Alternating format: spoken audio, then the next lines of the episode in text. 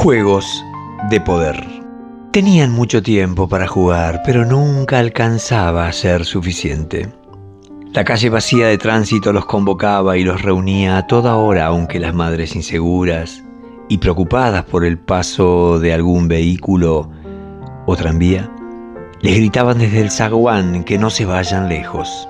Por esa razón la esquina se convirtió en el pasaporte festivo a la libertad.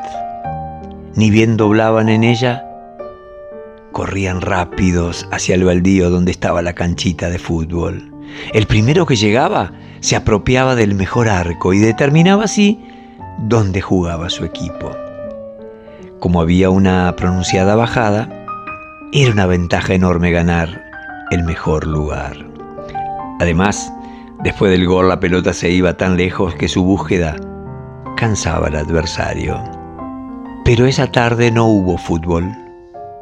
La lluvia ordenó descanso forzoso, aunque la picardía siguió vigente.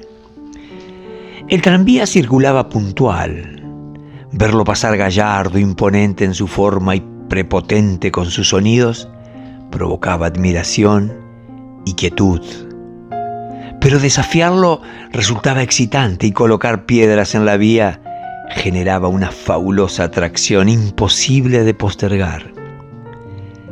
Las ruedas de acero al pasar sobre ellas provocaban estallidos que generaban festejos victoriosos y altisonante. Era el triunfo del poder de las pequeñas manos traviesas sobre la mole indestructible de hierros en movimiento. Esa tarde mojada, la carga de material pétreo fue exagerada y la expectativa también fue mayor. Hasta el resto de baldosas y ladrillos conformaron el montículo sobre las vías.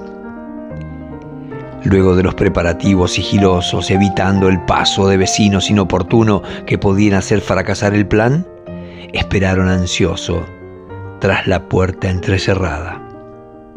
Los acompañaba un palpitar agitado donde se mezclaba el deseo de victoria junto al temor de provocar un descarrilamiento.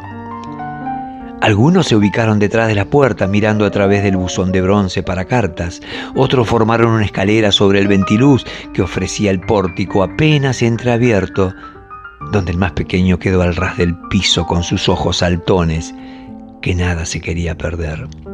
El resto de la banda atrevida de niños en la puerta balcón, escudriñando entre las endijas de madera lo que estaba por suceder en contados minutos. Todos imaginaban el potente encuentro de las piedras con los rieles de acero. El tranvía puntual esta vez tardaba. Con nervios indisimulados, uno de los que estaba apostado sobre la puerta salió a la vereda a mirar si ya se acercaba. Reingresó desesperado a su puesto de observación con buena noticia. Estaba solo a dos cuadras de la gran batalla. El sonar de campanilla avisaba su paso veloz. Se acercaba la esperada colisión, hasta con deseos de urgencia por ir al baño. Pero llegado el gran momento, precisamente a unos metros de las piedras, el tranvía se detuvo ante tanta abundancia. Esa enorme cantidad le avisaron al conductor el peligro que existía y con herramientas apropiadas, una extendida barra de, hierro, sin bajar del puesto de mando, las quitó una a una. La desparramó alrededor de la vía y para arrancar con lentitud, luego, despreocupado, retomó su marcha veloz.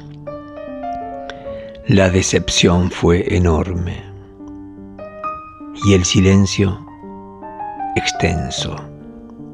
Hasta que la madre ajena a esta gran batalla perdida llamó a tomar la leche. Todos salieron corriendo al mismo tiempo buscando sus sillas alrededor de la mesa. Al último, al último le tocó merendar de pie.